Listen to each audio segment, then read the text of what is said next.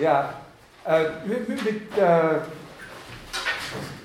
Ankündigung eines Vortrags äh, nächsten Montag um 17.15 Uhr im Logik-Café spricht äh, unsere äh, Kollegin und, äh, und gute Freundin Gabriele Mraas zu einem Thema, das mit unserem hier sehr viel zu tun hat, über, über Form, Funktion, Begriff bei Frege und Bertrand Russell. Äh, also das empfehle ich sehr allen, die an dem Thema äh, äh, wirklich interessiert sind. Die Frau Mraz ist ja auch bei uns hier habilitiert in Philosophie, hat aber eine Professur an der Wirtschaftsuniversität, wo es auch ein, also im Rahmen eines größeren Dings so eine Philosophieabteilung gibt. Äh, da gibt es ja auch Plakate, also sehr stark empfohlen. Wir haben äh, in einem großen Teil der vorigen Stunde über Freges Verwendung des Ausdrucks Ausdruck äh, gesprochen. Dabei stehen im Hintergrund wirklich sehr komplexe seiner eigenen Philosophie, die wir gar nicht alle sozusagen da voll aufrollen können.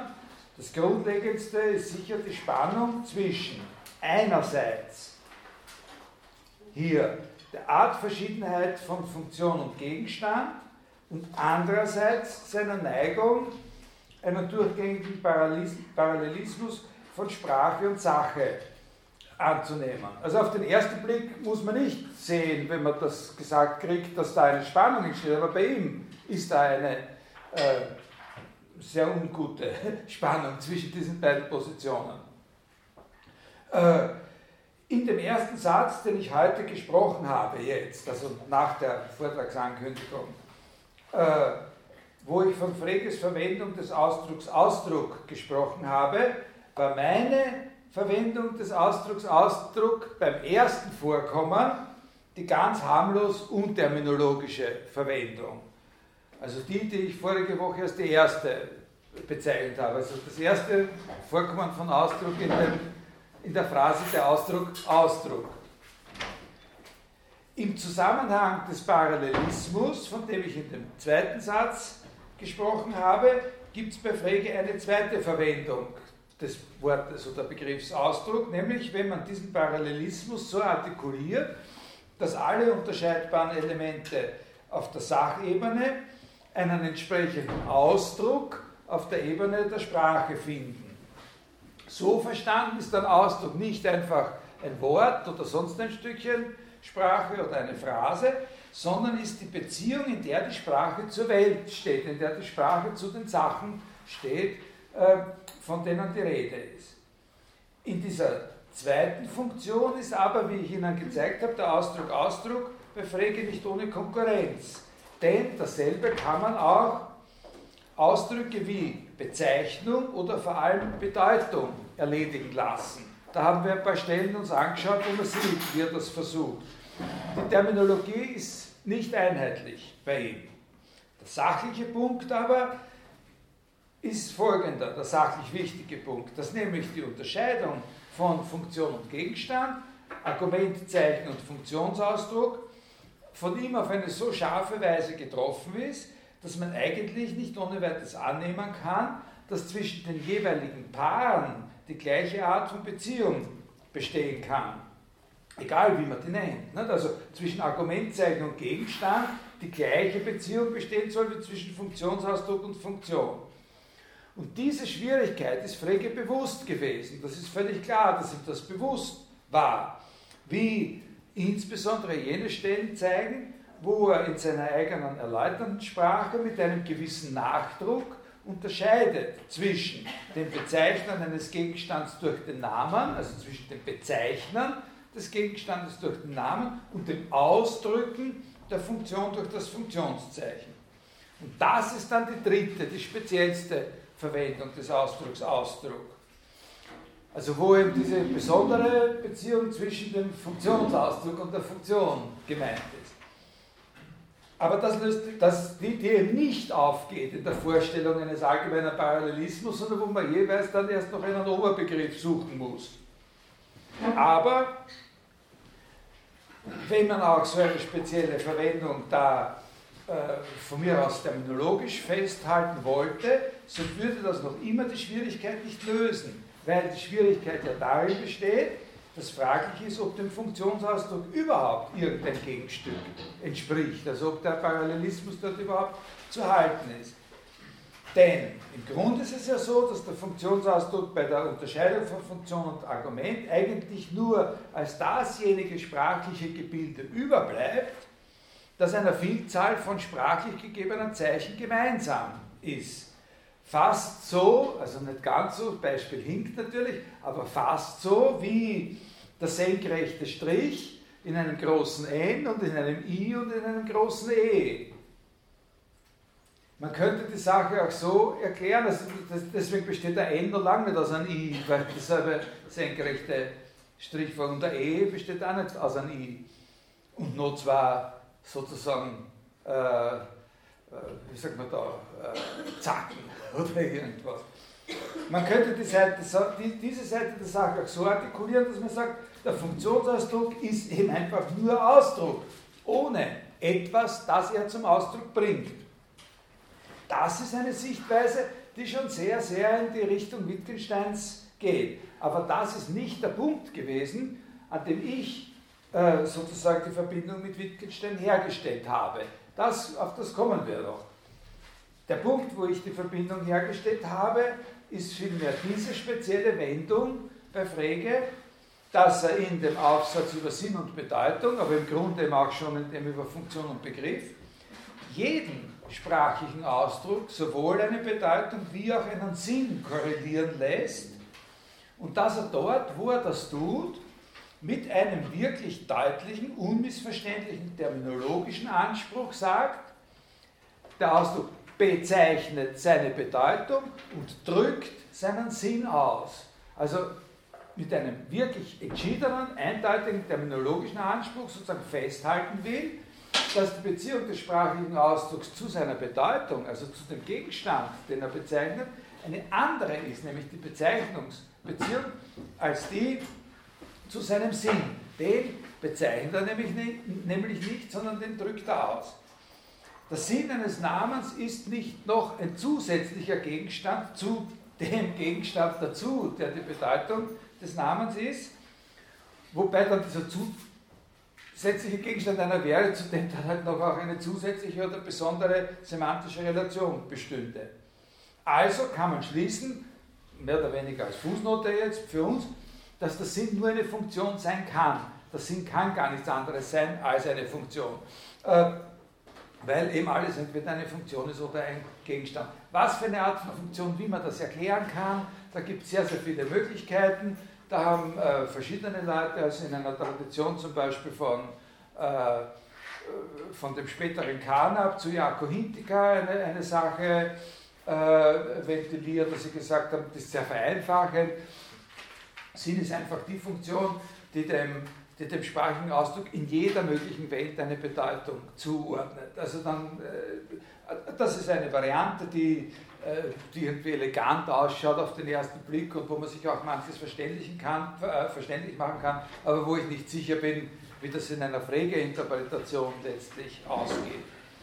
Aber wenn eine Funktion ist, egal wie man das jetzt dann genauer versteht, Funktionen gibt es nicht in demselben Sinn wie Gegenstände. Warum ist das in Bezug auf Wittgenstein wichtig? Weil das die direkteste Erklärung dafür liefert, dass Wittgenstein die Beziehung zwischen einem, Elementarsatz und der Wahrheitsbedingung des Elementarsatzes nicht als Referenzbeziehung verstanden wissen möchte. Denn das Zeichen, das diese Beziehung trägt, muss ein komplexes, muss immer ein komplexes Zeichen sein, genau insofern, als der Weg zu dem von ihm bezeichneten, in frägischen Sinne, äh, sozusagen immer von der Explikation eines Sinns abhängt. In einer gewissen Weise heißt das nichts anderes, als dass letztlich nur ein Satz Sinn haben kann. Und das ist etwas, was man, wenn man sozusagen, der Sluger denkt ein bisschen in dieser Richtung auch und, äh, und was man aus dem Frege äh, äh, herausinterpretieren kann. Man kann aus Frege selbst herausinterpretieren, dass nur Sätze letztlich Sinn haben können. Dass auch die Explikation des Sinnes eines Eigennamens bei Frege dass immer etwas ist, was man sich so vorstellen muss, dass man letztlich auf einen Satz rekurriert. Weil man den Funktionsausdruck, der zur Kennzeichnung des Sinnes verwendet wird, ja nur als das Überbleibsel eines Satzes wieder haben kann. Anders kriegt man den nicht. Das ist natürlich eine scharfe Interpretation, die in eine bestimmte Richtung geht und die mindestens 50% der Frecke-Interpreten äh, ablehnen würden. Aber äh, uns geht es jetzt einmal darum, dass es möglich ist, von Frege her sowas herauszudenken. Und ich glaube schon, dass das Motive sind, die für Wittgenstein sehr, sehr wichtig sind. Also dass man sozusagen hier eine Wittgensteinianische Position aus Frege herausholen kann, direkt, mit ein bisschen Kreativität. Weil immer wenn wir vom Sinn eines Namens sprechen oder diesen Sinn explizieren, wir das in einem Satz tun. Und das ist sozusagen diese Wittgensteinsche Idee mit dem, äh, wie wird das, die Bezeichnung eines Komplexes aufgelöst. Das komplexe Zeichen zerfällt nicht einfach in einfache Zeichen, sondern das komplexe Zeichen wird einmal aufgelöst, indem man es beschreibt. Und dann hat man immer Sätze in der Hand. Man hat am Anfang geglaubt, man hat einen Namen, dann hat man Sätze in der Hand, die sagen, was das eigentlich für eine Art von Ding ist. Und dann schaut man, was in diesen Sätzen jetzt wieder vorkommt und, und ob man da noch einmal was zerlegen muss. Dann, nachdem ich das erklärt habe, habe ich Ihnen kurz einen Gedanken skizziert, wie man von dieser Problemstellung her unmittelbar auf den Gedanken kommen könnte, dass Elementarsätze eine Art von Bilder sein müssen, wobei unter Bild zu verstehen ist eine nicht denotierende Abbildung. Aber ich habe gesagt, eine solche Abkürzung nehmen wir nicht. Wir wollen die Sache gründlicher verstehen. Das ist eine Abkürzung, die zu spekulativ wäre. Äh, und gründlicher verstehen heißt, dass wir jetzt bei Wittgenstein nachsehen, wie er den Begriff Ausdruck verwendet. An dem Punkt ist mir dann die Zeit ausgegangen, letztes Mal, und ich habe Ihnen ein Stück von meinem Vorlesungskonzept auf meiner Homepage äh, zum Anschauen zur Verfügung gestellt, plus eine kleine grafische Darstellung, die habe ich jetzt gar nicht bei mir, aber das ist wurscht, der verschiedenen Konstellationen, die es im Traktatus zwischen den Ausdrücken Zeichen, Satz, Satzzeichen, Ausdruck, Ausdrucksform, Symbol gibt. Das ist terminologisch sehr kompliziert und diese, diese fünf Kolonnen oder was ich da habe, hat sich jemand angeschaut von Ihnen, die Zeichnung? Ne? Ja, äh, das sind zum Teil, die letzten sind einfach Alternativen. Ja, das kann man so sehen und kann man so sehen. Das ist nicht sozusagen, je weiter rechts was steht, umso richtiger ist es oder so. Ja? Äh, also daher können wir das, weil ich Ihnen das, weil, Sie ja da auch so brav hingeschaut haben, äh, können wir jetzt das ein bisschen schneller durchgehen. Aber wir gehen es noch einmal durch. Wir beginnen bei einem in irgendeiner Sprache gegebenen Satz und stellen fest, dass der Satz in einem sehr trivialen Sinn zunächst mal nicht anders ausschaut als irgendein anderes sprachliches Gebilde, wie zum Beispiel ein Wort oder eine Liste von Worten. Man kann einerseits zur Verdeutlichung die Einwortsätze wie Ambulo anführen, auf der anderen Seite kann man anführen Namen wie eben Georg Wilhelm Friedrich Hegel oder eben aus meiner Hosentasche das Papier mit der Liste von den Bekannten, die ich heute noch treffen muss. Jetzt bedeutet aber die Tatsache, dass diese Ähnlichkeit besteht mit anderen Sprachengebilden, die keine Sätze sind, nicht, dass wir nicht trotzdem, also was, was sie so ähnlich schauen, dass sie sich so ähnlich schauen, heißt nicht, dass wir sie nicht auseinanderkennen. Äh, sehr leicht auseinanderkennen. Das funktioniert auf einer Grundlage, die man als Mischung von intuitiven und erlernten, aber meistens nicht bewussten Verständnis bezeichnen würde. Die Sicherheit, mit der wir solche Unterscheidungen beherrschen, darf aber nicht verwechselt werden mit unserer Fähigkeit, sie auch zu beschreiben oder zu erklären. Das ist ein Anwendungsfall dieser berühmten Geschichte von dem, von dem heiligen Augustinus mit, dem, mit der Zeit. Ne? Dass, er, dass es natürlich völlig klar ist, was die Zeit ist, aber wenn es erklären soll, weiß er überhaupt nichts. Wir wissen nicht, was ein Satz ist, aber wir erkennen normalerweise ganz leicht, wenn einer vorliegt. Wir könnten das in einer Festlegung, das ist auch in einer Skizze so ein bisschen angedeutet, von zwei Ebenen uns veranschaulichen, eine Ebene 1, die, die ist, wie die Sachen ausschauen. Also das ist das, was in den beiden ersten Spalten jeweils unten ist, wie die Sachen ausschauen. Und die Ebene 2 der grammatischen Intuitionen. Dann ist es aber so, dass demjenigen, was auf dieser Ebene 2 als ein Satz aufgefasst wird, im Allgemeinen auf der Ebene 1 eine Mehrzahl sprachlicher Gebilde korrespondieren kann. Allerdings ist diese Mehrzahl nicht regellos ausufernd. Wir können, wenn wir unbedingt wollen, sozusagen beides weiterhin als Satz bezeichnen, also das, wovon wir die Intuition haben und das, was uns da vorgelegt wird. Aber es ist doch einfacher, das auseinanderzuhalten und so könnte man ein Gebilde auf der Ebene E1, auf der konkreten Ebene, das einem Satz auf der Ebene 2 korrespondiert, ein zu diesem Satz gehörendes Satzzeichen nennen und man könnte dann sagen, es kann also offensichtlich für einen und denselben Satz verschiedene Satzzeichen geben. Wie ist aber dann die Zuordnung wirklich? Also das ist, muss eine nicht triviale Zuordnung sein oder eine, eine Funktion sein, die eben äh, bestimmte solche Gebilde auf der konkreten Ebene äh, den, Intu den intuierten, also den erkannten Sätzen äh, zuordnet. Gibt es eine abstrakte Regel? Wie setzt sich die grammatische Intuition auf der Ebene des Ausdrucks um? Das ist eine Frage, mit der wir uns nicht beschäftigen. Das ist eine Grundfrage der Linguistik. Das ist die Grundfrage der Linguistik schlechthin. Und die Methodik, mit der man sich dieser Frage nähert, die ist natürlich im Laufe der letzten 140 Jahre sozusagen sehr, sehr großen Veränderungen unterworfen gewesen. Also das ist ja auch eine Wissenschaft, die sich sehr, sehr stark verändert hat und insbesondere für die theoretische Linguistik natürlich eine große Rolle gespielt, dass man, wie, wie man eingesehen hat, dass ein Teil ihrer Begründung in einer allgemeineren Theorie der Zeichen liegen kann. Also in einer allgemeineren Theorie der Zeichen, die zum Beispiel mathematisch, kombinatorisch oder sonst wie äh, äh, aufgestellt werden kann und in der man dann ein Modell davon entwerfen kann, wie sowas beschaffen sein muss, was man als einen Satz äh, bezeichnen könnte. Und wo man dann dieses Modell als eine Hypothese nimmt und überprüft, bis zu welchem Grad die natürlichen Sprachen dem entsprechen. Also das ist sozusagen eine Overall-Charakteristik davon, wie die Linguistik als Wissenschaft funktionieren kann, aber da gibt es natürlich viel speziellere Ausprägungen in denen der Begriff der Intuition selbst, den ich hier verwendet habe, in verschiedenen hohem Grad eine Rolle spielt. Also in manchen äh, modernen Grammatiktheorien spielt die Intuition eine, eine ganz, ganz große Rolle, in anderen nicht so sehr. Gut.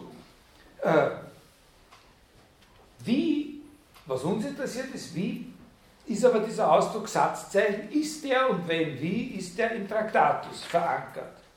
Dazu muss man lesen, zunächst lesen die Sätze 3.1 bis 3.1.4.3.1. Äh, also 3.1 im Satz, also jetzt lesen Sie mit mir aufmerksam, aufmerksam. Das ist ein, äh, äh, ein interessantes Stück Text.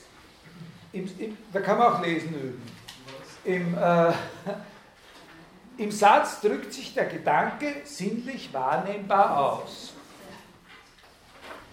Wir benutzen das sinnlich wahrnehmbare Zeichen, das Laut- oder Schriftzeichen des Satzes, als Projektion der möglichen Sachlage.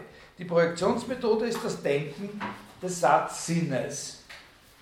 Das Zeichen, durch welches wir den Gedanken ausdrücken, nenne ich das Satzzeichen.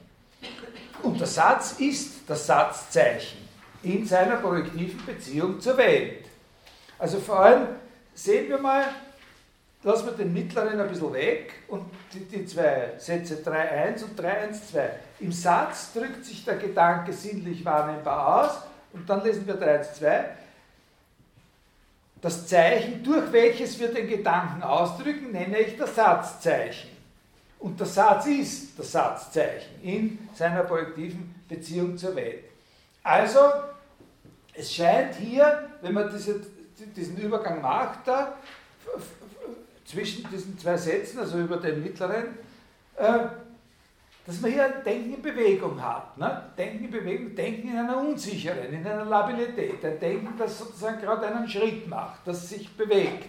Also das äh, ist, zuerst ist der Satz der sinnliche Ausdruck des Gedankens. Im Satz drückt sich der Gedanke sinnlich wahrnehmbar aus. Aber das wird gleich ein bisschen korrigiert und in 3.1.2 schaut es aus, als wäre es nicht der Satz selbst, der sinnlich fassbar ist, sondern eben das Laut- oder Schriftzeichen. Das, was dann im Satzzeichen heißt in 3.1.2. Und in 3.1.2 sagt er von dem Satzzeichen genau das, was er in 3.1 von dem Satz selber gesagt hat. In dem Satz dazwischen, 3.1.1, ist allerdings noch eine vierte Instanz zu den drei, die wir schon haben, nämlich Gedanke, Satz, Satzzeichen, dazugekommen eine, die mögliche Sachlage.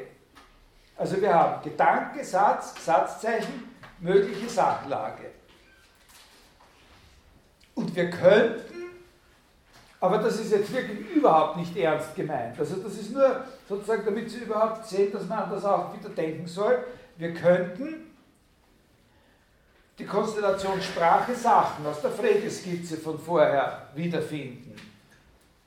Na? Also Sachlage und, äh, und, und dazu haben wir zu der Sachlage haben wir eben sozusagen parallelistisch gedacht, ne? äh, von einer abstrakteren zu immer konkreteren Ebenen herunter, sozusagen Repräsentationen. Die abstrakteste ist der Gedanke, dann hätten wir den Satz und dann das Satzzeichen und das alles läuft sozusagen parallel hintereinander auf diese mögliche Sachlage zu. Äh, und wir könnten diese Ausdrücke, mit, natürlich mit sehr großer Anstrengung, darum ist das auch nicht ernst gemeint, diese Ausdrücke Projektion, Projektionsmethode, als so einen allgemeinen Typ von Beziehung zwischen diesen Ebenen verstehen, wie das bei Frege der Ausdruck Ausdruck in seiner zweiten Bedeutung äh, darstellt oder leistet.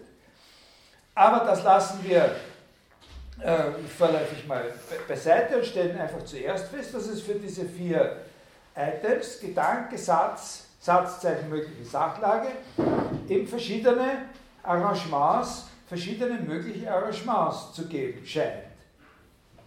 Also zum Beispiel könnte in 3.1 mit Gedanke ja das gemeint sein, was ich vorher gerade in meiner eigenen Überlegung als die grammatische Intuition des Satzes bezeichnet habe. Das, was man eben intuiert, wenn man versteht, was der andere gesagt hat. Und der eigentliche Satz wäre dann davon die konkrete sprachliche Realisierung. Das ist ja in 3.1 eigentlich gesagt. Ne? In 3.1 sollten wir uns den Gedanken als was Abstraktes vorstellen, wovon der Satz eben die sinnlich wahrnehmbare Realisierung oder Übersetzung ist. Also eben mein Beispiel, der The Rat in the Kitchen und äh, der andere Satz Ideal Radona Cuisine. Äh, wenn wir nur bei diesen beiden Termen äh, Gedanke und Satz bleiben, dann würden die zwei, sozusagen wäre das ein und derselbe Gedanke, aber es wären eben zwei verschiedene Sätze, weil es ja offensichtlich zwei verschiedene sprachliche Realisierungen sind. Das kann man nicht bestreiten dass es zwei verschiedene Realisierungen sind. Weil das dadurch klar ist, dass jemand den Gedanken, dass jemand, der den Gedanken aus dem ersten entnehmen kann, ihn vielleicht aus dem zweiten nicht entnehmen kann, weil er nur Englisch und nicht Französisch kann oder umgekehrt. Aber das will Wittgenstein nicht so lassen. Das ist eindeutig. Das können wir immer an diesem Bewegungs, äh, an, an, an, dieser kleinen Bewegung, an diesem Schwanken oder, oder so bemerken. Es sieht so aus, als wollte er sagen, in Wirklichkeit ist der Satz nicht selber dieses sinnlich wahrnehmbare Zeichen und der Satz hat in Wirklichkeit so etwas wie einen Subunternehmer engagiert. Der Satz betreibt in Wirklichkeit Outsourcing für das, womit er beauftragt ist. Der Satz 3.1, Nummer 3.1 beauftragt den Satz damit, den Gedanken sinnlich wahrnehmbar darzustellen. Der Satz übernimmt diesen Auftrag, kassiert sozusagen an Vorschuss und füllt sofort einen Kontrakt mit einem Subunternehmer aus, den er eigentlich, den eigentlichen Job machen lässt, nämlich das Satzzeichen. Ne? Also er engagiert sozusagen das Satzzeichen, um das zu machen. Und was wir da vor uns haben, sind in Wirklichkeit jetzt so gesehen bei meinen beiden Sätzen über die Ratte, äh, das sind ja nicht meine Sätze, das sind die Sätze von Beckett, aber, äh, oder es ist der Satz von Beckett, will ich jetzt gerade sagen, haben wir einen Satz äh, vor uns und zwei verschiedene Zeichen für diesen einen Satz.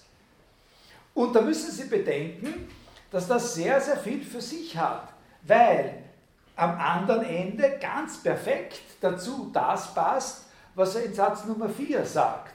Was sagt er nämlich in Satz Nummer 4? In Satz Nummer 4 sagt er, der Gedanke ist der sinnvolle Satz. Ja? Der Satz selber, der Gedanke ist ja eh der sinnvolle Satz. Und der sinnvolle Satz ist eh, der Gedanke ist eh nichts anderes als der sinnvolle Satz. Der sinnvolle Satz ist der Gedanke. Das spricht sehr für diese zweite Variante, dass der Satz das Abstraktere ist und das, was hier verschieden ist, nicht das ist, dass wir zwei Sätze haben, sondern ein und denselben Satz und zwei verschiedene Satzzeichen. Also scheint es hier wirklich, als wollte er das, was er zuerst über das Verhältnis von Gedanke und Satz gesagt hat, jetzt verschieben auf das Verhältnis von Satz und Satzzeichen. Der Satz ist eh dasselbe wie der Gedanke, das Abstrakte. Das sinnlich Wahrnehmbare ist das Satzzeichen. Also dazu zum Beispiel auch 3.14, das Satzzeichen ist eine Tatsache. Und dann könnte man noch eine weitere Konkretionsstufe unterscheiden mit der Ausdrucksform. Da könnt, das ist, wird dann schon sehr unsicher, aber man kann. Das habe ich auch in, der, in meiner Skizze festgehalten. Ne? Äh, das gleiche Satzzeichen einmal in der Ausdrucksform der Schrift, einmal gesprochen. Ne? Ideal Radanarchisin, einmal auf die Tafel geschrieben, einmal von mir gesagt, einmal in dem, äh, in dem Buch äh, gelesen oder so, ne? gedruckt. So, ja? Äh, das bringt aber Probleme und da werden gezeigt, da gibt es auch zwei verschiedene Varianten, da, also sozusagen ein Satzzeichen mit verschiedenen Ausdrucksformen oder pro Satzzeichen auch eine bestimmte Ausdrucksform, das ist in meiner Skizze. Das sind, glaube ich, die, vierte, die, die dritte und die vierte Spalte oder so, nicht, glaube ich. Äh, äh, das bringt aber Probleme, weil da müsste man dann erst recht wieder ein und dasselbe Satzzeichen mit verschiedenen Tatsachen identifizieren. Zum Beispiel, nach dem, was er sagt, müsste man ein und dasselbe Satzzeichen mit verschiedenen Tatsachen identifizieren, die aus ganz verschiedenen Gegenständen bestehen. Zum Beispiel die eine aus Puppen, wie dieses Gerichtssaalbeispiel da zeigt oder so, oder das lebende Bild, und das andere aus Wörtern. Also Sachen, die aus ganz verschiedenen, Tatsachen, die aus ganz verschiedenen Gegenständen bestehen, können nicht dieselbe Tatsache sein. Die Möglichkeiten können Sie eben bis zu einem gewissen Grad äh, dann auf dieser Skizze von mir sehen. Also die Skizze macht nicht eine Aussage, wie es ist, sondern die zeigt Ihnen nur, was man sich alles denken kann zu diesem terminologischen Cluster hier. Alles das trifft aber den entscheidenden Gedanken Wittgensteins nicht. Alles das ist nicht, überhaupt nicht das, was er hier will äh, an dieser Stelle. Und deswegen lasse ich den Großteil von diesen Sachen weg jetzt, lese Ihnen das nicht noch einmal vor, da erzähle Ihnen nicht noch einmal, was ich in diesem Text auf meiner Homepage habe, sondern konzentriere mich jetzt auf eine positive Betrachtungsweise dessen, was er eigentlich will. Wir fangen an, problematisch, aber nur kurz problematisch, bei dem allgemeinsten Standpunkt. Was ist der allgemeinste Standpunkt, von dem aus man dem gerecht werden kann, was er wirklich meint? Das ist folgendes. Wenn wir diese verschiedenen Termini, die da vorkommen, so wie ich das jetzt gemacht habe, einfach auf verschiedene Abstraktionsebenen verteilen, Stockwerke der Abstraktion sozusagen, dann ist das, was wir da machen, im Grunde immer dasselbe wie dieser fränkische Parallelismus. Und wir verwenden, wenn wir das machen, den Begriff Ausdruck mehr oder weniger konsequent, da muss man dann herumtüfteln, für die Beziehung, für ein und dieselbe Beziehung oder Art von Beziehung, die sich da auf jeder Stufe wiederholt. zwischen dem jeweils abstrakteren und dem jeweils konkreteren. Auf diese Weise klären wir aber nie, was Ausdruck heißt.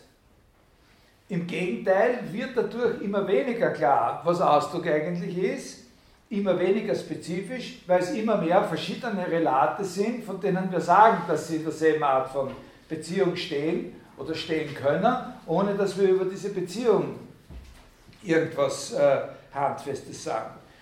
Und meine Auffassung ist, und da würde ich im Unterschied zu vielen anderen Sachen relativ weit gehen, in dieser Allgemeinheit das zu verteidigen, obwohl ich nicht weiß, was ich da in jeder Situation sagen würde, aber Wittgensteins Absicht meiner Ansicht nach, hier ist überhaupt nicht festzustellen, was wozu in irgendeiner Beziehung des Ausdrucks steht, sondern zu klären oder wenigstens ansatzweise klar zu machen, was der Begriff Ausdruck oder was das Wort Ausdruck bedeutet, wenn er in 3.1 sagt, der Satz drückt den Gedanken sinnlich wahrnehmbar aus. Also, meines, also das Wichtige ist, dass er nicht sozusagen, äh, was müssen wir alles unterscheiden äh, für verschiedene Ebenen und was alles steht in der Beziehung des Ausdrucks zu irgendwas anderem, sondern was ihn interessiert, ist nur, was es heißt, der Satz drückt den Gedanken sinnlich wahrnehmbar aus, oder der Gedanke drückt sich im Satz sinnlich wahrnehmbar aus. Was heißt hier Ausdruck? Was heißt in dieser Phrase Ausdruck? Und die Termini, die dann kommen, die er dann da aufbietet, Satzzeichen, Projektion, Ausdrucksform, Zeichen, die führen primär nicht neue Arten von Entitäten ein, so wie ich das vorher beschrieben habe, nicht? mit dem Subunternehmer. Das mit dem Subunternehmer ist die Einführung einer neuen Entität, so quasi. Ein neuer tritt in das Geschäftsleben, in das Theorieleben sozusagen ein. Aber in Wirklichkeit ist das eben nicht so. Diese Termini führen nicht primär neue Arten von Entitäten ein, sondern sind theoretische Ausdrücke, um das komplexe Szenario zu beschreiben, in dem es besteht, dass ein Satz einen Gedanken ausdrückt.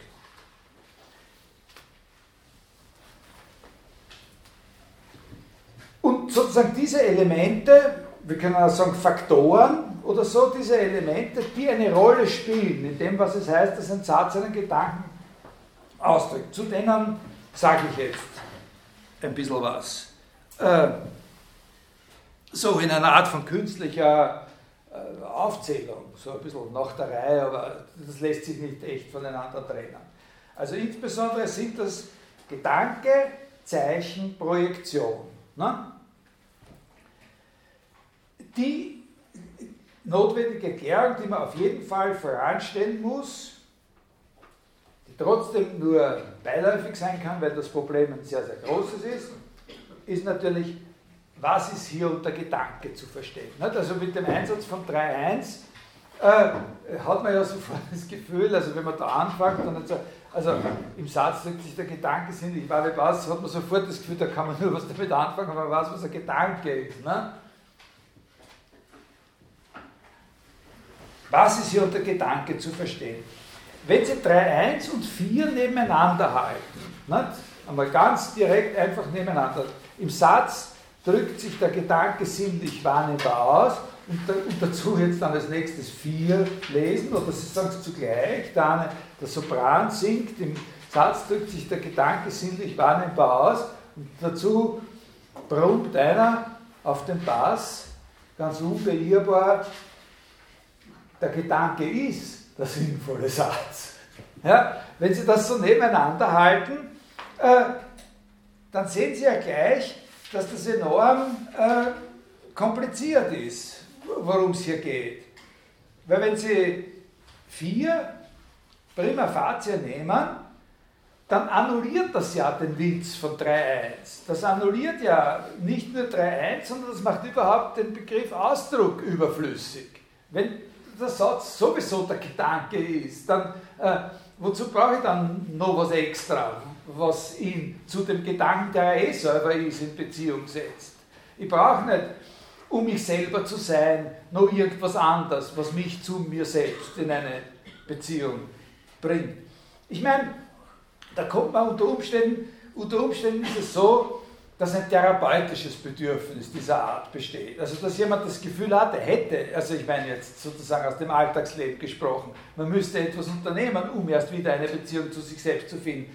Und so eine Ecke gibt es auch bei Wittgenstein hier. Äh, äh, aber da sage ich gleich was dazu. Aber prinzipiell ist es einfach so, dass äh,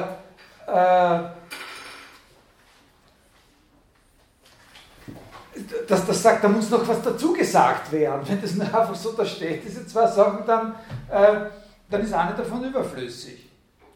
Meines Erachtens ist hier nur die Interpretation akzeptabel, die der Nummer 4 den Vorrang einnimmt. Also der Vierersatz ist der, auf den es ankommt. Und zwar den Vierersatz in dem Sinn, dass er sagt, also jetzt anders gelesen oder anders vorgelesen, also wenn ich mir das erlauben darf, den Wittgenstein sozusagen in der mündlichen, zumindest in der mündlichen Performance äh, auszugestalten oder zu verbessern, da steht der Gedanke ist der sinnvolle Satz, würde ich sagen, ein Gedanke ist eben gar nichts anderes als ein sinnvoller Satz.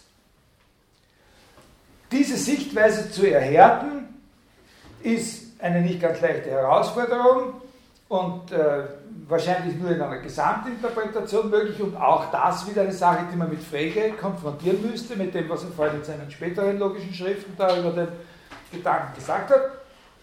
Aber zwei kleine Hinweise dazu. Einer ist relativ äußerlich, aber deswegen nicht zu verachten.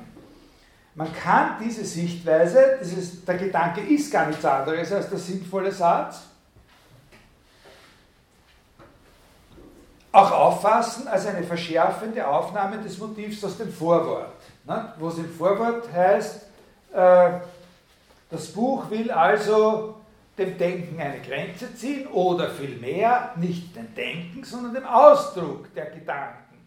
Denn um dem Denken eine Grenze zu ziehen, müssten wir beide Seiten dieser Grenze denken können. Wir müssten also denken können, was sich nicht denken lässt. Die Grenze wird also nur in der Sprache gezogen werden können und was jenseits der Grenze liegt, wird einfach Unsinn sein. In Wahrheit ist es so, dass wenn Sie das ein bisschen ambitionierter interpretieren, diese Stelle da äh, in dem, in dem Vorwort, ja, wenn Sie da ein bisschen nachdenken und das nicht nur einfach so runterradeln, was das heißt, äh, die Grenze wird nur in der Sprache gezogen werden können und was jenseits der Grenze liegt, wird ein, nur in der Sprache gezogen werden können und was jenseits der Grenze liegt, wird einfach Unsinn sein. Und was er davor sagt, man kann die Grenze äh, nicht dem Denkens als solchen ziehen, weil man ja sonst auf die andere Seite müsste und dann müsste man denken können, was man nicht denken kann und so, dann können Sie da schon sehen, dass Denken eigentlich nichts anderes ist als das, was sinnvoll gesagt werden kann und dass alles andere was darüber hinaus als Denken ausgegeben wird, nicht sozusagen ein Überschuss des Denkens über das eigentliche Denken ist, sondern nur als sprachlicher Unsinn existiert. Das heißt, dieses, die Grenze kann nur in der Sprache, es gibt kein Denken, das, also in einer gewissen Weise gibt's, sagt das schon, dass es nicht ein Denken gibt, das sozusagen als solches äh, defekt ist oder so.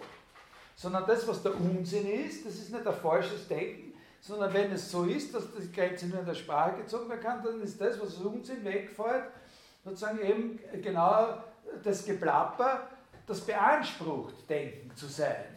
Also ist, den Unsinn gibt es nur im, im, im, Sinne einer, einer, einer nicht, wie soll man sagen, einer nicht äh, richtig stellbaren Verwendung der, der, der Sprache. Also einer Verwendung der Sprache, der keine Analyse korrespondiert, die draußen sinnvollen äh, sinnvollen Satz macht. Also das Denken eben genau das ist, was sinnvoll gesagt Man könnte schon hier herausnehmen, wenn man scharf nachdenkt, was der Satz 4 sagt. Das Denken eben genau das ist, was sinnvoll gesagt werden äh, kann. Der andere Punkt, der, der, dazu gesagt werden muss, also das ist mein Gedanke, ist gar nichts anderes als ein sinnvoller Satz, ist, dass man sich natürlich die Erklärungslast bewusst machen muss, die man mit diesem Vierersatz aufnimmt, wenn man ihn mit 3.1 zusammendenkt. Was heißt mit 3.1 zusammendenkt? Wenn man ihn nicht einfach eine Korrektur, wenn man ihn nicht einfach also zurücknehmen versteht. Es könnte jemand sagen, äh, das ist eine Erzählung, das hat eine, vielleicht kommt irgendwann einmal auf die Idee zu sagen, oder es ist eh schon wer auf die Idee gekommen, ah, mehr als einer.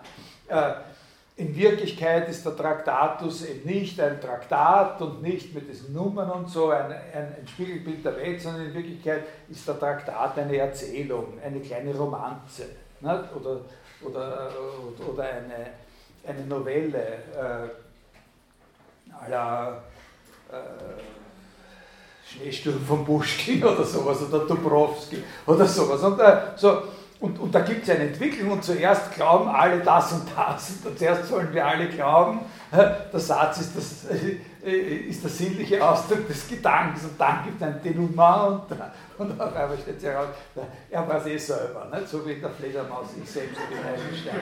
Ne? Äh, der äh, sagt, äh, ja, ich selbst war der Gedanke. Ne? So, äh, ja, äh. Aber so ist es natürlich nicht, so ist es nicht, sondern das, dann könnte man sagen, okay, dann hat er das jetzt zurückgenommen und jetzt hat er das eine aufgegeben, bei dem anderen. Aber das ist nicht so. Das Problem ist also, wie sind die vereinbar? Wie ist es vereinbar, dass einerseits vier in dieser Lesart, in Wirklichkeit ist ein Gedanke ja eh nichts anderes als der sinnvolle Satz und, und 3.1, der Satz ist der sinnlich wahrnehmbare Ausdruck des Gedankens. Wie kann das vereinbart werden? Das kann man nur vereinbaren, indem man sagt, der Gedanke ist der sinnvolle Satz eben genau insofern, als er ihn ausdrückt. Oder etwas kürzer und auch zugleich weniger anstößig, der sinnvolle Satz ist der Gedanke, sofern er Ausdruck ist. Ausdruck zu sein ist das Entscheidende am, am Satz. Der sinnvolle Satz setzt sich aber nicht den Gedanken als etwas voraus, was schon auf einer abstrakteren Ebene existiert und was er dann ausdrückt. Also sozusagen, der, der Satz ist sozusagen eine Art Zitronenpresse. Ne? Und äh, und da sucht sich jetzt die Zitrone, die, die Zitrone ist der Gedanke und dann wird die ausgedrückt und dann ist der Saft da. Also das, was wir gerne haben und dieses bittere Zeug ist weg. Na, äh, das andere, was wir da haben, ist noch immer relativ sauer, aber ich kann Ihnen sagen, ein Mensch kann es da nicht. Und äh, äh,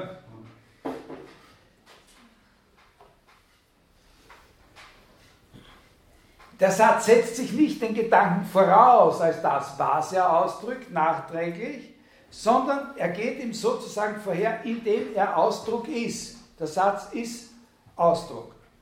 Das sind sehr schwierige und, äh, und unklare Sachen, aber es gibt doch einen Punkt hier, wo man konkreter in die Überlegungen äh, dieser Sätze 3.1 und so weiter einsteigen kann. Was kann es nämlich für ein sprachliches Gebilde bedeuten, sozusagen Ausdruck zu sein, ohne dass es davor etwas geben müsste, wovon es der Ausdruck ist. Weil wir ja immer, wenn wir sagen, etwas ist Ausdruck, dann suchen wir ja immer nach einem Korrelat. Also Sie sehen aber hier vielleicht eine gewisse Affinität, das ist schon wichtig, dass man in der Art, wie ich die Frage sozusagen herrichte für Sie, äh, man eine Affinität sehen kann zu etwas, was wir auch bei Frege aufgeworfen haben. Ne? Also dieser Frage, äh, ist sozusagen der Funktionsausdruck eben einfach nur Ausdruck, ohne dass wir annehmen müssten, dass es was gibt, wovon er der Ausdruck ist, was Frege selber aber immer konterkariert zugleich, indem er sagt, nein, nein, es gibt schon, schon der Funktionsausdruck ist der Ausdruck der Funktion. Ne?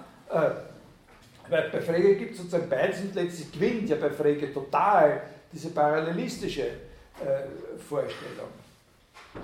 Aber diese Frage, diese Frage, wie, was kann es für ein sprachliches Gebilde bedeuten, Ausdruck zu sein, ohne dass es davor schon etwas geben müsste, wovon es der Ausdruck ist? Das ist die Frage, und da bin ich hundertprozentig überzeugt, dass das richtig ist. Das ist die Frage, von der aus man diesen Begriff Projektion verstehen muss. Von der aus man verstehen muss, warum man das Wort hier überhaupt verwendet. Warum kommt er da mit diesem Wort Projektion und Projektionsmethode daher und verwendet nicht einfach das Wort Abbildung? Er hatte den Begriff der Abbildung in dem Buch schon vorher erklärt. Vergleichen Sie zum Beispiel den Satz 311, den wir da jetzt gerade in Arbeit haben. Wir benutzen das sinnlich wahrnehmbare Zeichen des Satzes als Projektion der möglichen Sachlage. Lesen Sie das und lesen Sie jetzt zum Beispiel 2151 oder 21514. Na, 2151. Die Form der Abbildung ist die Möglichkeit, dass sich die Dinge so zueinander verhalten wie die Elemente des Bildes. Das sagt doch im Grunde nichts anderes. Der, der Leister mit dem Begriff abbilden nicht? oder Bildelemente sagt er doch im Grunde eigentlich, zeigt er, dass er das auch so sagen kann, dass er mit dem Begriff Bild auch sagen könnte, was er dort mit dem Begriff Projektion sagt. Wir benutzen das Zeichen als Projektion der Sachlage. Oder 21514 die abbildende Beziehung besteht aus den Zuordnungen der Elemente des Bildes und der Sachen. Die Elemente des Bildes werden den Sachen durch die abbildende Beziehung zugeordnet. Wir benutzen das sinnlich wahrnehmbare Zeichen des Satzes als Projektion der möglichen Sachlage. Also er hätte ohne weiteres hier, hat er schon, er hat einen Begriff, den er verwenden könnte, um das, äh, um das zu, äh, zu erklären. Äh, das Ausdrücken des Gedankens, warum verwendet er das? Ne? Äh, das Ausdrücken des Gedankens besteht in Wirklichkeit in nichts anderem als eben in der Projektion der Sachlage. Das ist der Witz an dieser Stelle, der eigentliche. Das Ausdrücken, wie, wenn man sich fragt, wie drückt der Satz den Gedanken sinnlich wahrnehmbar aus? Was passiert da, wenn ein Satz einen Gedanken sinnlich wahrnehmbar ausdrückt? Was da passiert, ist genau das, was der nächste Satz sagt, nämlich diese Projektion einer möglichen Sachlage. Das Ausdrücken eines Gedankens durch ein Zeichen besteht darin, dass dieses Zeichen verwendet werden kann zur Projektion einer möglichen Sachlage. Das ist es. Also, da, wie gesagt, das ist schwierig und vor allem, wenn man das vergleichen wollte mit, mit Freges Verwendung des Ausdrucks Gedanke, äh, dann ergeben sich da Riesendifferenzen und, und, und, und, und müsste man viel äh, könnte man wahrscheinlich entwicklungsgeschichtlich sozusagen eine Menge noch, äh, noch sich überlegen. Aber an sich ist das eigentlich, was Wittgensteins Absicht betrifft, ist das, ist das klar. Äh, der Gedanke ist gar nichts anderes als, äh, als der, sinnvolle, äh, der sinnvolle Satz, äh, nämlich insofern, als der sinnvolle Satz Ausdruck ist und Ausdruck eines Gedankens zu sein besteht darin, eine mögliche Sachlage eindeutig zu projizieren. Und das ist ein erster Schritt sozusagen, der zeigt Ihnen nur die, die Termini, die er verwendet, um eben dieses Problem auf seine eigene Art zu lösen, wie man von dem Satz zu seiner Wahrheitsbedingung kommt. Nämlich sozusagen eine, eben nicht Referenz, sondern das erste Wort, das uns hier angeboten wird als Alternative zu dem Wort Referenz ist eben dieses Wort Projektion. Und sehr wichtig ist, dass man sieht, dass er dieses Wort Projektion verwendet und nicht das Wort Abbildung. Warum? Meines Erachtens einfach, um möglichst viel zu tun, damit die Vorstellung nicht aufkommt, dass dieses Korrelat präexistiert. Um möglichst viel zu tun dafür, dass wir nicht glauben, dass dieses Korrelat, das da projiziert wird, präexistiert. Ich sage dann zu dem Begriff der Projektion das Allerwichtigste, zu dem Projektionsbegriff sage ich dann noch einmal. Der zweite, also das ist Gedanke. Das ist sehr flüchtig und ungefähr, aber es ist sehr wichtig, dass man diese Richtung äh, äh, wahrnimmt, dass man sozusagen der Begriff Gedanke hauptsächlich den an, Witz hat hier in diesem Zusammenhang, dass er aufgelöst wird. Dass dann der Begriff Gedanke das Entscheidende ist, wie man ihn auflöst. Das heißt, wie man den Schein verschwinden lässt, dass es sich hier um, ein, um einen frägischen Gedanken, also das heißt nämlich um, um ein Etwas in einem so einem dritten Reich, in so einem äh, übersinnlichen, äh, Reich der übersinnlichen Gegenstände handelt, um etwas Objektives. Ne? Es handelt sich nicht um etwas Objektives. Äh, ein Gedanke, Gedanke kommt vor nur in der Wendung. Für uns hier in diesem Begriff kommt Gedanke nur vor in der Wendung. Wird ausgedrückt und mit der Erklärung dessen, was es heißt, ihn auszudrücken, wird der Ausdruck sozusagen aufgelöst zugunsten der Projektion der möglichen Sachlage.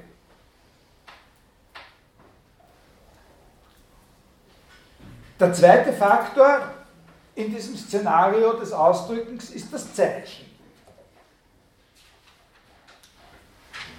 In meiner Skizze, die ich, da ist das hauptsächlich die Spalte 3, wo, glaube ich, der Begriff Zeichen reinkommt. Äh,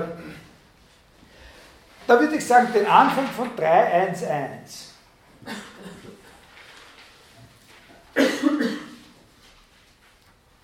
Wir benutzen das sinnlich wahrnehmbare Zeichen des Satzes als Projektion der möglichen Sachlage. Jetzt lesen wir mal eine verkürzte Variante. Wir benutzen das Zeichen des Satzes als Projektion der möglichen Sachlage. Und ich empfehle eben, so zu lesen, das Zeichen des Satzes ja, was heißt Zeichen des Satzes? Zeichen des Satzes hier nicht heißt, das Zeichen, das den Satz vertritt. Oder das Zeichen, äh, das für den Satz steht. Das wäre Parallelismus, das wäre das parallelistische Denken, nicht? Aber Zeichen des Satzes heißt eben nicht das Zeichen, das den Satz vertritt, sondern das Zeichen des Satzes heißt hier das Zeichen, das der Satz ist. Ja? das zeigt, dass eben der Satz ist. Aber der Satz ist nicht nur allein dieses Zeichen, dass er ist, sondern der Satz ist eben vor allem auch durch diese Projektionsmethode charakterisiert. Wie Wittgenstein später sagen wird, nicht nur durch das Zeichen allein, so wie es gegeben ist, sondern durch die Art und Weise, wie das Zeichen verwendet wird. Die Verwendungsweise des Zeichens ist es, was an dem Zeichen wesentlich ist. So wie in einem vollkommen anderen Kontext, aber damit in einem, das ist ein Kontext, wo man sich sehr schon plastisch klar machen kann, äh, was das heißt, dass äh, der Satz nicht nur das Zeichen ist, das er ist. Äh, in diesem anderen Kontext ist er äh, sowohl von, äh, von Nelson Goodman wie von Richard Wollheim auf jeweils verschiedene Art und Weise diskutierte Frage nach dem, Objekt, das ein Kunstwerk ist. Das Verhältnis eines Kunstwerks zu dem Objekt, das es ist. Ist das Kunst, natürlich ist das Kunstwerk ein bestimmtes Objekt, insbesondere in der bildenden Kunst, in der Malerei oder in der Plastik, aber das Kunstwerk ist nicht nur das Objekt, das es ist. Was man vor allem auch daran sehen kann, dass in manchen Künsten sozusagen das Objekt, das das Kunstwerk ist, gar nicht so einfach bestimmt äh, werden kann. Also äh, es gibt ein bestimmtes Objekt, das das Kunstwerk ist, aber das Kunstwerk selber ist nicht nur dieses Objekt, aus dem es besteht, nicht nur aus diesem Objekt, das es besteht. Also der Satz ist ein Zeichen.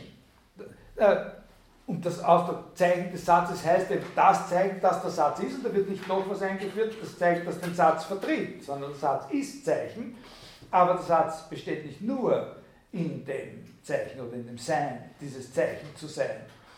Der Satz ist sozusagen ein Szenario, ein, das ist ein, ein, ein, ein sehr unangemessenes Wort hier, aber äh, so quasi was Dynamisches, ne? quasi, äh, schlechtes Wort, wenn man denkt dann gleich an, an, an, Zusammenhänge mit Theorien, die, die wir hier nicht, äh, die wirklich nicht hergehören. Äh,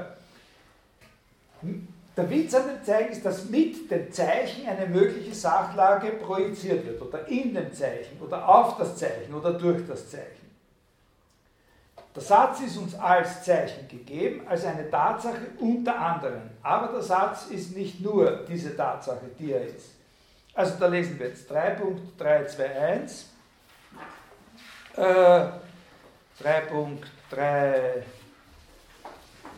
Zwei, zwei verschiedene Symbole können also das Zeichen miteinander gemeinsam haben, sie bezeichnen dann aber auf verschiedene Art und Weise. Also, also es kann das, was da vorliegt, kann dasselbe sein, aber man muss die Art und Weise, wie es funktioniert, muss man sozusagen kennen, um zu wissen, welches eigentliche Zeichen. Also das ist dann das Wort Symbol, da sagen wir dann am Schluss noch ein kleines bisschen was dazu. Also man, hier können wir behelfsmäßig sagen, das eigentliche Zeichen, also Symbol mit das eigentliche Zeichen äh, äh, übersetzen. 3.322, es kann niemals das gemeinsame Merkmal zweier Gegenstände anzeigen, dass wir sie mit demselben Zeichen, aber durch verschiedene Bezeichnungsweisen bezeichnen. Das Zeichen ist ja willkürlich. Man könnte auch zwei verschiedene Zeichen wählen. Wo bliebe dann das Gemeinsame in der Bezeichnung? Das Gemeinsame in der Bezeichnung ist das eigentliche Zeichen und das kann man dann Symbol nennen. Das ist eben die, äh, die Verwendungs- oder die Bezeichnungsweise. Äh, 3.325 um solchen Irrtümern zu entgehen, müssten wir eine Zeichensprache verwenden, durch welche sie ausgeschlossen werden, indem nicht das gleiche Zeichen in verschiedenen Symbolen oder Zeichen, welche auf verschiedene Art bezeichnen, nicht äußerlich auf die gleiche Art verwendet. Eine Zeichensprache also, die der logischen Grammatik, der logischen Syntax, äh, da hat er sozusagen noch parallel geschaltet, etwas, was später für ihn sehr stark auseinandertreten wird. Äh, Syntax, logische Syntax und Grammatik äh, äh, gehorcht. Äh, dazu dann auch 3.334. Die Regeln des logischen Syntax müssen sich von selber verstehen, wenn man nur weiß, wie ein jedes Zeichen bezeichnet. Äh, da kommt es auf das Wörtchen wie an in 3.342, da kommt dann das Wort Notation. Ne? Also eine Notation wäre dann sozusagen eine für diese Zwecke, für diese Zwecke der logischen Syntax oder für diese grammatischen Zwecke sozusagen eigens eingerichtete, sozusagen fixierte Realisierung einer, einer Ausdrucksweise von Zeichen. Also wo sozusagen äh, die Zeichen, die uns sozusagen sinnlich wahrnehmbar sind, die Zeichen, die wir sinnlich wahrnehmen, sozusagen von vornherein nach bestimmten Regeln gestaltet sind, die genau dazu da sind, das sichtbar zu machen, das sichtbar zu machen, was wirklich die Bezeichnungsweise äh, sozusagen abbildet. Also das heißt, okay, da können wir dann, äh, da können wir dann, äh, werden wir dann vielleicht nochmal was äh, drüber sagen. Also das ist das Zeichen mit dem Zeichen. Äh, der dritte Faktor natürlich nach äh, Gedanke und Zeichen, Projektion, die Projektionsmethode. Was heißt das jetzt eigentlich? Ne? Also, ich habe gesagt, das nur negativ erklärt, dass er eben den Ausdruck Projektion einführt, um sozusagen das Missverständnis zu vermeiden, man, könnte, man würde da auf etwas Präexistierendes äh, sich, äh, sich beziehen bei dem Ausdruck. Äh, Schauen wir auf 3, 1, 4, 3, 1.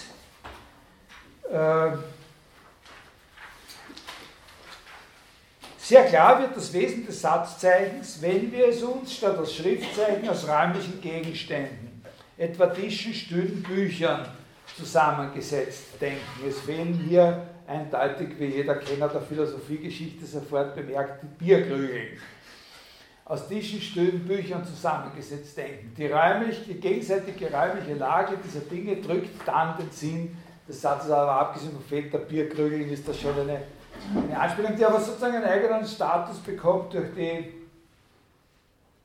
durch die Sache mit, dieser, mit diesem Zeitungsbericht. Also.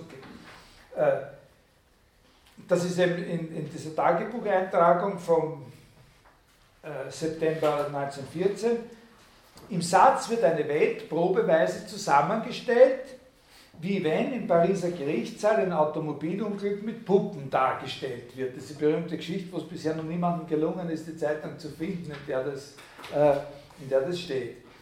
Äh, also aus der er das hat. Also so eine Szene, so eine Puppendarstellung ist dann ein Satzzeichen. Ganz vergleichbar dem Satzzeichen, die Frau lag halb unter dem Auto oder die Frau lag halb unter der Straßenbahn. Das wäre, das ist für ihn ein Beispiel, wo wir sozusagen zwei Satzzeichen für einen Satz haben. Ne? Also die, die, eine entsprechende Puppendarstellung hier und das andere ist eben das, was ich jetzt sage, die Frau liegt halb unter der Straßenbahn. Aber wenn wir jetzt zurückschauen auf 312, äh, das Zeichen, durch welches wird gesagt, nee, und der Satz ist das Satzzeichen in seiner projektiven Beziehung zur Welt, dann haben wir ein Problem. Kann denn die Projektionsmethode, wenn wir diese zwei Fälle haben, das mit dem Satz, den ich ausspreche und die Puppendarstellung, kann denn dann die Projektionsmethode dieselbe sein? Also es ist klar, dass es zwei verschiedene Satzzeichen sind. Das eine besteht aus, aus bewegter Luft und so und, äh, und, und, und, und, kann aufgezeichnet werden auf einem äh, Tonträger. Und, und, das andere sind eben diese Puppen. Äh, Aber wenn jetzt auch noch die Projektionsmethode verschieden ist, und die ist ja sicher verschieden, weil man kommt sozusagen zu dem gemeinsamen Sachverhalt auf eine ganz andere Weise von den Puppen aus, wie von dem, was man sagt, muss es sich dann nicht doch um zwei verschiedene Sätze handeln? Wenn die Sätze in beiden differieren, was, was sozusagen wichtig ist, das gegebene Zeichen und die Projektionsmethode, dann müssen es eigentlich verschiedene Sätze sein. Und dazu sagt Wittgenstein etwas ganz Wichtiges. Also das ist das, das ist einfach so. Und um sozusagen diese, diese Folgerung, dass es dann doch zwei verschiedene Sätze sein müssten, um der zu entgehen, muss man schon was aufbieten. Was, was Spezielles. Und was er da aufbietet, das sagt er hauptsächlich in dem Satz 4.0141. Äh, 4.0141 dass es eine allgemeine Regel gibt, durch die der Musiker aus der Partitur die Symphonie entnehmen kann, durch welche man aus der Linie auf der Grammophonplatte die Symphonie und nach der ersten Regel wieder die Partitur ableiten kann, darin besteht eben die innere Ähnlichkeit dieser scheinbar so ganz verschiedenen Gebilde. Und jene Regel ist das Gesetz der Projektion welches die Symphonie in die Notensprache projiziert. Sie ist die Regel der Übersetzung der Notensprache in die Sprache der Grammophonplatte. Das ist ein ganz entscheidender Punkt. Und da, in diesem Gedanken hier, der Kernsatz ist der, wo er sagt, dass es diese allgemeine Regel gibt, nach der man diese Übersetzungen leisten kann, Darin besteht die innere Ähnlichkeit dieser scheinbar so ganz verschiedenen Gebilde. Das müssen Sie sich sozusagen auf der Zunge zergehen lassen, beziehungsweise darüber müssen Sie meditieren, was er da sagt. Dass es eine allgemeine Regel dieser Übersetzungen gibt. Darin besteht die innere Ähnlichkeit dieser verschiedenen Gebilde. Die innere Ähnlichkeit. Die innere Ähnlichkeit dieser verschiedenen Gebilde besteht nicht darin, dass in jedem dieser Gebilde etwas gefunden werden kann, dass wenn man die sozusagen aufmacht, man in jedem ein Skelett findet, das eine Ähnlichkeit mit einem Skelett hat, das man in dem anderen finden würde. Sondern die Challenge in dem, was er da sagt, ist die, dass er sagt, die innere Ähnlichkeit besteht darin, dass sie ineinander übergeführt werden können. Und diese äußere Regel, diese Regel, die wir benutzen, um die Übersetzung zu machen, ist das, was ihre innere Ähnlichkeit ausmacht und nicht irgendeine substanzielle Struktur in den Dingen selbst. Und das ist der Punkt, der auch bei dieser Sache mit dem, mit dem gesprochenen Satz und mit dem Puppenbeispiel, es, weil er nämlich den Ausdruck gleiche Projektionsmethode nicht so verstehen will, dass man das eine hat und da projiziert man dorthin und dann hat man das andere und von dort projiziert man dorthin, sondern die Gleichheit der Projektionsmethode ist eine Sache, die sich die beiden Projektoren miteinander ausmachen. Nicht der eine Projektor mit dem, mit dem Bild, äh, mit dem Sachverhalt sozusagen und der andere Projektor mit dem Sachverhalt und dann kommt jeder mit seinem Ergebnis daher und, das, und, und, und sagt, bei mir ist das gleiche rausgekommen wie bei dir. Wir haben die gleiche Projektionsmethode. Sondern das ist sich das untereinander ausmachen. Ja, das ist sozusagen die Idee. Die die Gleichheit der Projektionsmethode beruht auf der Möglichkeit der Übersetzung des einen in das andere. Und die Projektion besteht aus gar nichts anderem. Wenn man sich anschaut, wenn einer sagt, wenn einer, gehen wir wieder auf diese Primitivszenarien zurück, jemand sagt einen Satz, ja, und jetzt, äh, und wir verstehen ihn nicht. Ne? Und jetzt können wir ein bisschen konkreter sagen. Äh, früher haben wir immer gesagt, was, was ist dann die Reaktion? Dann werden andere Sätze geäußert. Jetzt können wir das ein bisschen konkreter fassen. Ne? Äh, jetzt können wir sagen, äh, sag mir zu dem, sag mir, welche Elemente in dem, was du gesagt oder aufgeschrieben hast, es sind, die sozusagen mir erklären, wie ich dorthin komme. Also was die Projektionsmethode ist. Sag mir, was deine Projektionsmethode ist. Und dann übersetzt er, und dann übersetzt er das, und darin bestätigt die Projektion. Verstehen Sie? Das ist das, was wirklich passiert. Das, was wirklich passiert, wenn man äh, wenn das ineinander, äh, wenn das ineinander übersetzt wird. Äh,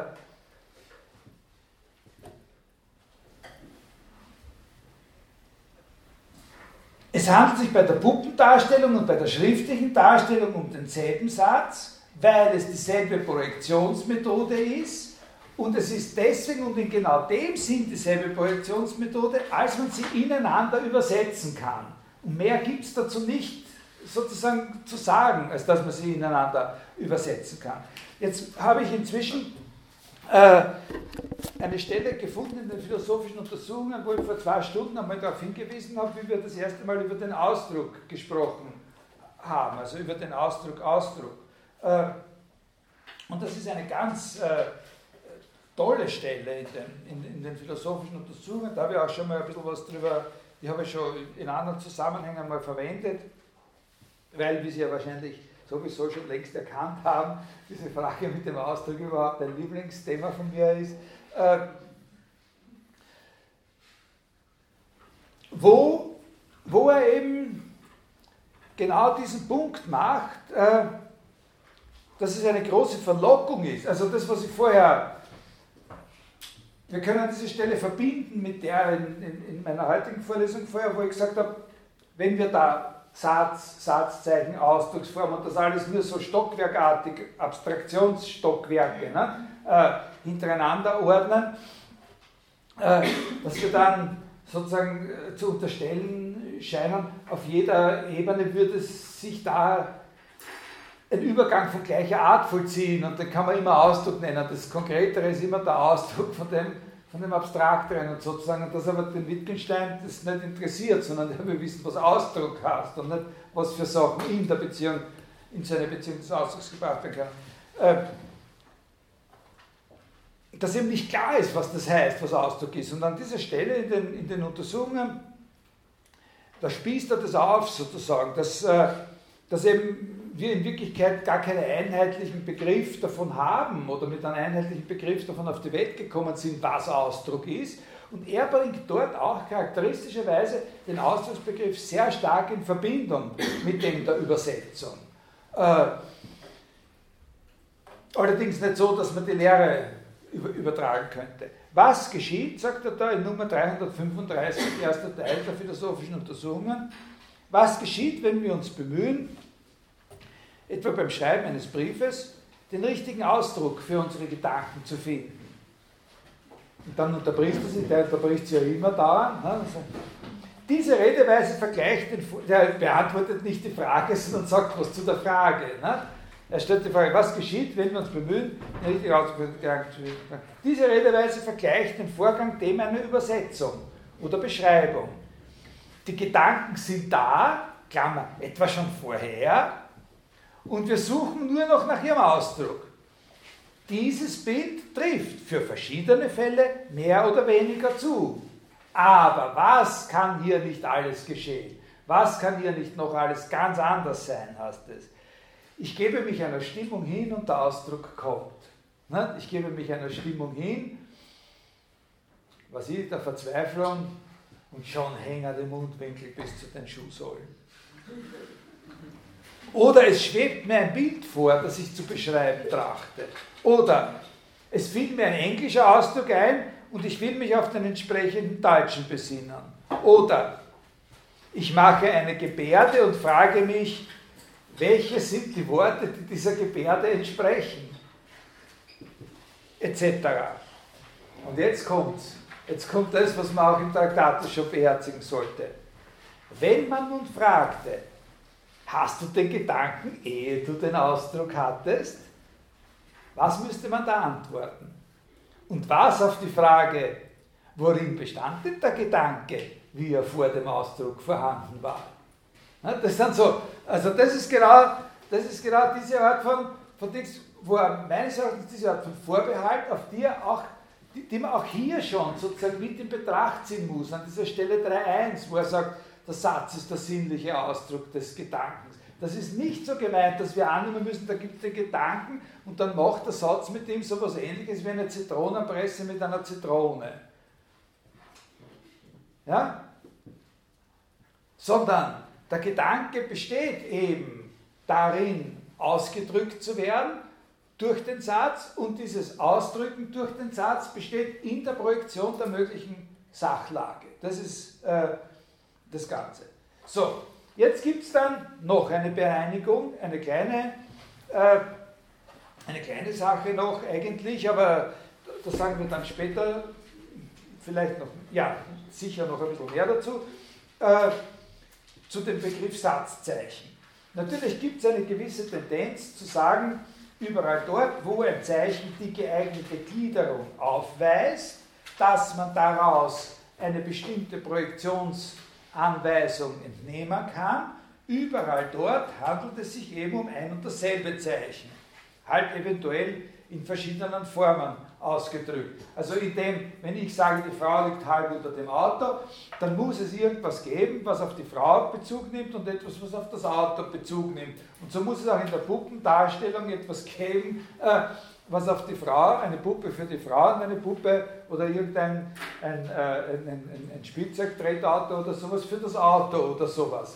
Äh, das ist ganz klar. Und auch wenn das Auto nur ein Buch ist und die Frau nur ein anderes Buch, aber dann muss es eben, äh, dann, also die Frau liegt halb unter dem Auto, muss es sowas, sowas geben. Und wenn man jetzt also sagt, überall dort, wo so eine minimale Gliederung da ist, Artikulation, sagt Wittgenstein, der Satz ist artikuliert, äh, dass man die Projektionsanleitung übernehmen kann, daraus entnehmen kann, dann ist es derselbe Satz. Also nicht bloß derselbe Satz, sondern vielleicht auch dasselbe Zeichen.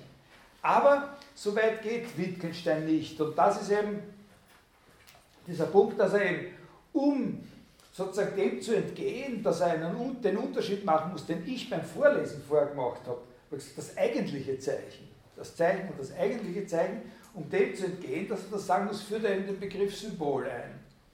Äh,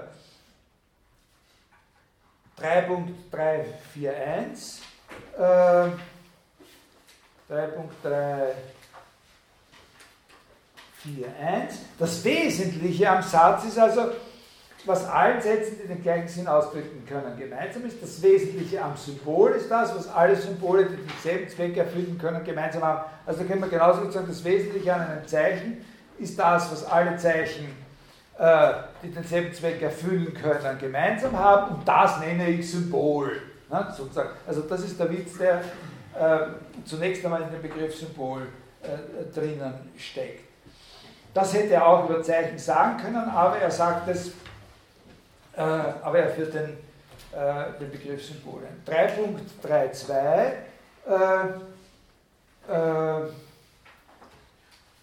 das Zeichen ist das sinnlich Wahrnehmbare am Symbol. Also das ist, äh,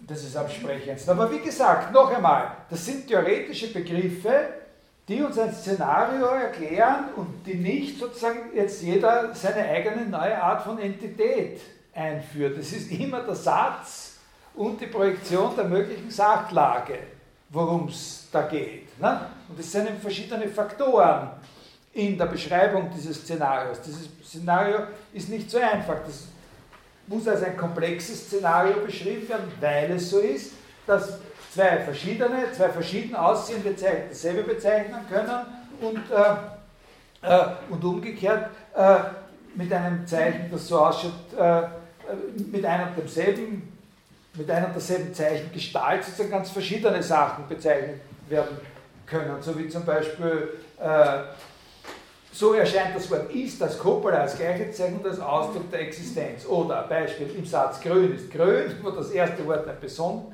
Personenname, das letzte ein Eigenschaftswort ist, haben sie einfach nicht nur verschiedene Bedeutungen, sondern sind verschiedene Symbole, bezeichnen auf verschiedene Weisen. Wie, das ist dieses Wie es bezeichnet. Ne? Grün bezeichnet in dem Satz, das erste Grün bezeichnet im Satz grün ist grün. Äh, äh, also man, da könnte man sich natürlich jetzt Szenarien vorstellen, die vollkommen äh, irre sind und dieses Beispiel dann auch unhandhabbar machen. Aber es ist schon klar, wie es verstanden haben will, bezeichnet Grün auf eine andere Weise als das zweite Grün. Äh, wir werden aber, also in unserem Beispiel mit der Rate, da hätten wir zweimal denselben Satz, zweimal dieselbe Projektionsmethode, weil es eben ineinander übersetzbar ist und symbolische Struktur. Also wir haben dasselbe Symbol. Wir werden aber über die Begriffe Symbol und Ausdruck später noch was sagen, wenn wir zusätzliche äh, über das Verhältnis von der Begriffe oder die Identität, die Synonymie von Ausdruck und Symbol noch was sagen, wenn wir ein bisschen genauer in die Sache mit dem, mit dem Ausdruck hineingekommen sind.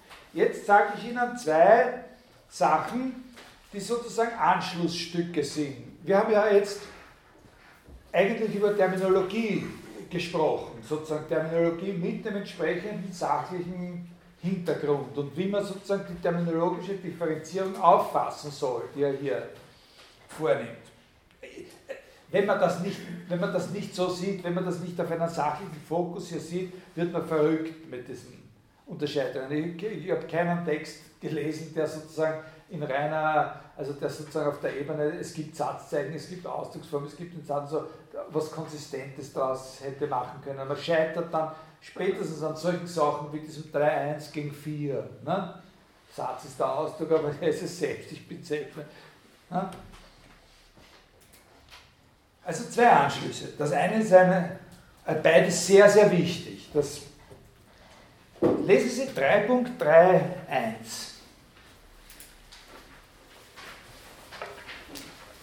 Jeden Teil des Satzes, der seinen Sinn charakterisiert, nenne ich einen Ausdruck. Ein Symbol. Der Satz selbst ist ein Ausdruck. Ausdruck ist alles für den Sinn des Satzes Wesentliche, was Sätze miteinander gemein haben können. Ausdruck ist alles für den Sinn des Satzes Wesentliche, was verschiedene Sätze miteinander gemeinsam haben können. Das ist genau die Aufnahme dieser, dieser, dieses Frege-Motivs, nicht?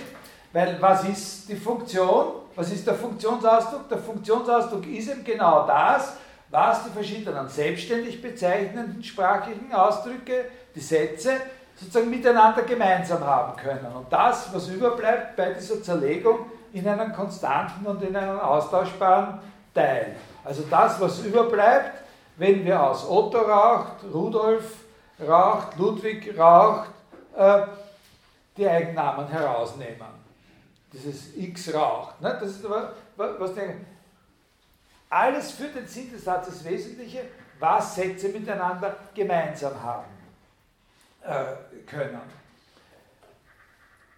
Also in 3.311 zeichnet sich dann ab, wie er, da zeigt sich jetzt ein Weg ab, wie er sozusagen diese Grundproblemstellung von Frege sozusagen selbstständig verfolgt.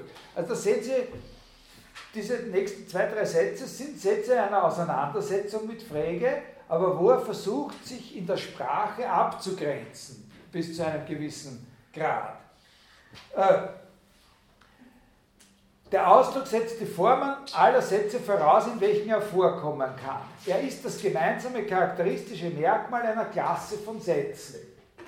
Ja, da sehen Sie schon,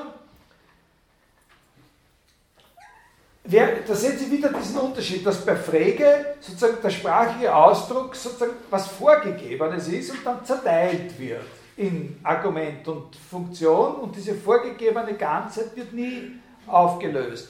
Weil hier müssen Sie ja schon diesen 3.311 müssen Sie schon in Beziehung setzen mit diesem äh, 5.501 nicht? oder äh, oder davor noch, äh, wo ist das, äh, wo er sagt, äh, wie gibt man, wie gibt man eine, einen Klammerausdruck, dessen Gliedersätze sind deutlich und so weiter. Wie die Beschreibung der, wie die Beschreibung der Glieder des Klammerausdrucks, also einer Menge, wie die Beschreibung einer Menge von Sätzen geschieht, ist unwesentlich. Wir können drei Arten der Beschreibung. Ne? Und dann eben durch eine, durch eine Funktion. Und da sieht man eben, das ist dasselbe wie hier, da, das, was ihnen gemeinsam ist. Der Ausdruck setzt die Form aller Sätze, der Ausdruck, ist das, der Ausdruck charakterisiert eine Klasse von Sätzen. Ja? Äh, äh, in 3.313 können Sie genau sozusagen sehen, wie er äh, sozusagen auf derselben Linie startet wie Frege, aber nicht in die gleiche Richtung laufen will. Der Ausdruck wird also durch eine Variable dargestellt, deren Werte die Sätze sind, die den Ausdruck enthalten. Wenn Sie in, in der Begriffsschrift sehen, wie, wie, er sagt, ich kann jeden sprachigen Ausdruck in zwei Teile zerlegen, Funktion und, äh, Funktion und Argument, und dann sagt Frege selber, von denen der eine sozusagen festgehalten bleibt und konstant bleibt und der andere austauschbar ist. Und dann sagt Frege, und dann nenne ich den einen Teil, der mir da überbleibt, den nenne ich äh, die Funktion und das ist das Konstante. Ne?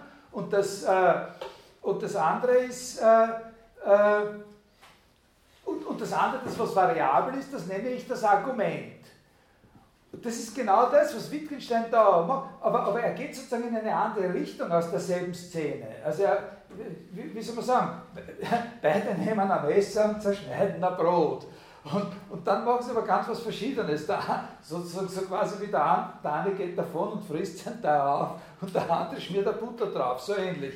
Äh, also Wittgenstein bleibt bei dem, was da war. Der sagt, aha, was wir hier haben, ist sozusagen ein konstanter und ein variabler Teil. Basta.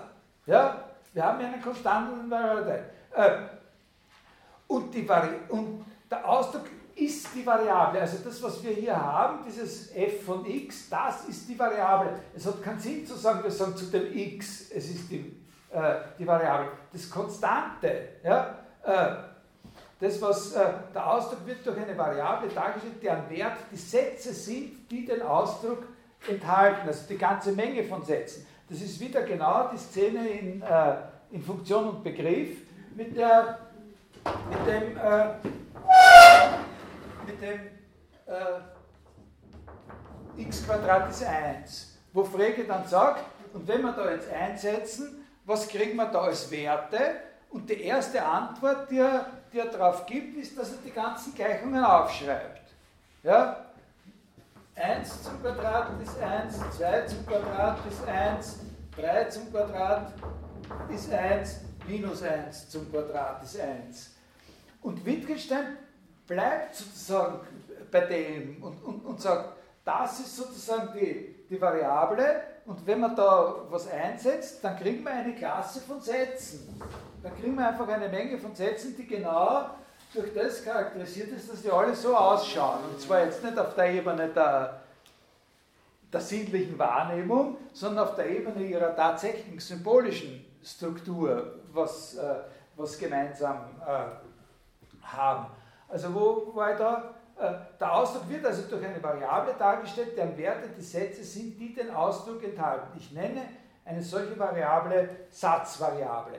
Also das werden wir noch besprechen. Da gibt es ja genau, er, er, weigert sich sozusagen zu dem, also Frege geht sozusagen einen Schritt zu schnell von dieser Unterscheidung von variabler und, und konstanten Teil zu dem Begriff der Funktion über für Wittgenstein ist die Funktion primär eine Möglichkeit, sozusagen der Kennzeichnung dieser Menge von Sätzen. Äh, eine, eine Möglichkeit der Kennzeichnung einer Menge, einer Menge von Sätzen. und, äh, und nicht so sehr ein Teil, den man da herausgelöst hat aus einem schon vorgegebenen, äh, aus einem schon vorgegebenen äh, Satz. Also das geht dann eben, das sind eben Dinge, über die wir noch sprechen werden, die, eben sehr, sehr wichtig sind, theoretisch vor allem, in Richtung auf diesen Satz 5.501. Äh, 3.326, äh, also jetzt muss ich dann gleich aufhören, aber heute geht es sich gerade noch aus. 3.326, nein, uninteressant, brauchen wir jetzt nicht. Äh, äh, was alles zum Satz dazugehört und so weiter, das, äh, das lassen wir dann. Andere, der andere Anschluss, das ist sozusagen Vorausblick, auch von dem Punkt mit dem Satzzeichen als Tatsache. Das Satzzeichen als Tatsache und dann schauen Sie 3.3 äh, äh, nein, nicht 3.3, sondern 3.14. 3.14. Das Satzzeichen besteht darin, dass sich seine Elemente, die Wörter, in ihm auf bestimmte Art und Weise zueinander verhalten. Weil wir wissen ja, dass die Elemente nicht nur Wörter sein können, sondern es können auch Spielzeugautos und Puppen sein. Ne? Äh, das Satzzeichen besteht darin, dass sich seine Elemente, die Wörter, in ihm auf bestimmte Art und Weise zueinander verhalten. Von da kommt man eben auf diesen Begriff der äh, Konfiguration, also dass der Satzzeichen eine Konfiguration ist. Und, und, da hat man dann eine zusätzliche Interpretation für 3.2. Im Satz kann der Gedanke so ausgedrückt sein, dass den Gegenständen des Gedankens Elemente des Satzzeichens entsprechen. Das sehen Sie auch in diesen Gegenstände des Gedankens, ja, das sehen Sie auch in einem Background, was heißt Gegenstände eines Gedankens. Ne? Da ist eben wirklich gemeint, da, da sehen Sie im Hintergrund, dass der Gedanke eben gar nichts ist als die Projektion der möglichen Sachlage. Das sind nicht Gegenstände, die in so einem, das, das sind nicht übersinnliche Gegenstände oder sowas, sondern das sind die Gegenstände, um die es in dieser möglichen Sachlage äh, geht, mit der Projektion wir es hier äh, zu tun haben. Und das, dieser Weg, also diese Sache mit der Konfiguration und mit der Vertretung der Gegenstände des Gedankens durch die Elemente des Satzes, das ist dann jetzt eben wirklich das Zentrum der Bildtheorie. Das eigentliche Zentrum, oder da kommen die großen Probleme seiner Bildtheorie äh, dann erst heraus. Das Verhältnis der Namen, der einfachen Zeichen äh, zueinander in dieser, in dieser Konfiguration. Das ist das, was man dann äh, erklären muss, damit man sowas wie 401 versteht.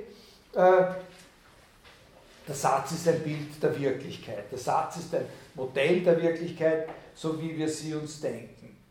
Und 402 bis 4023, das sind dann die Sätze, die letztlich äh, das erklären, äh, worauf wir hinaus wollen, nämlich wie sich der Satz auf die Wahrheitsbedingung, die für ihn ja ausschlaggebend ist, für seinen Sinn ausschlaggebend, wie er sich auf die bezieht, wo ich immer gesagt habe, eine nicht denotative Abbildung. Also 402 wir verstehen den Sinn des Satzes, ohne dass uns erklärt wurde. Der Satz ist ein Bild der Wirklichkeit, denn ich kenne die von ihm dargestellte Sachlage, wenn ich den Satz verstehe. Das ist sozusagen dann der Schlüssel zu, diesem, zu dieser Frage, wie ist es möglich, dass der Satz auf seine Wahrheitsbedingung verweist, ohne dass es als Referenz wie bei einem Namen gedacht werden muss. Den Satz verstehe ich, ohne dass mir sein Sinn erklärt wurde. Der Satz zeigt seinen Sinn. Das sind dann die, aber das muss man natürlich alle, das sind jetzt Worte, ne? das muss man alles sehr ein bisschen, bisschen erklären.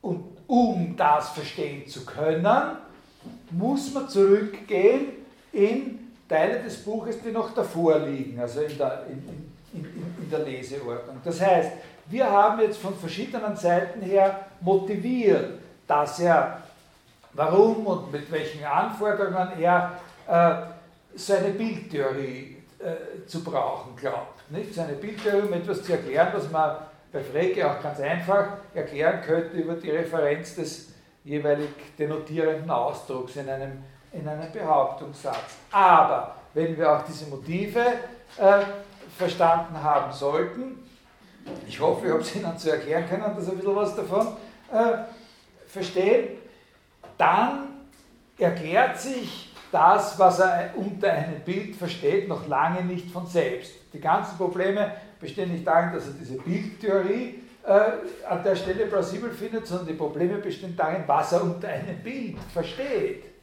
Wie er sozusagen will. Und das hat er eben, bevor vor diesem Satz 3.1, den wir da vorgelesen haben, schon des Langen und des Breiten herumdiskutiert und damit müssen wir uns dann beschäftigen, was eigentlich ein Bild ist und was das Verhältnis sozusagen der einzelnen Elemente, aus denen ein Bild besteht, zu dem Ganzen dieses Bildes eigentlich ist und welche Rolle da die Begriffe Form, Struktur und Konfiguration äh, bei ihm spielen. Das war's für, also fertig geworden.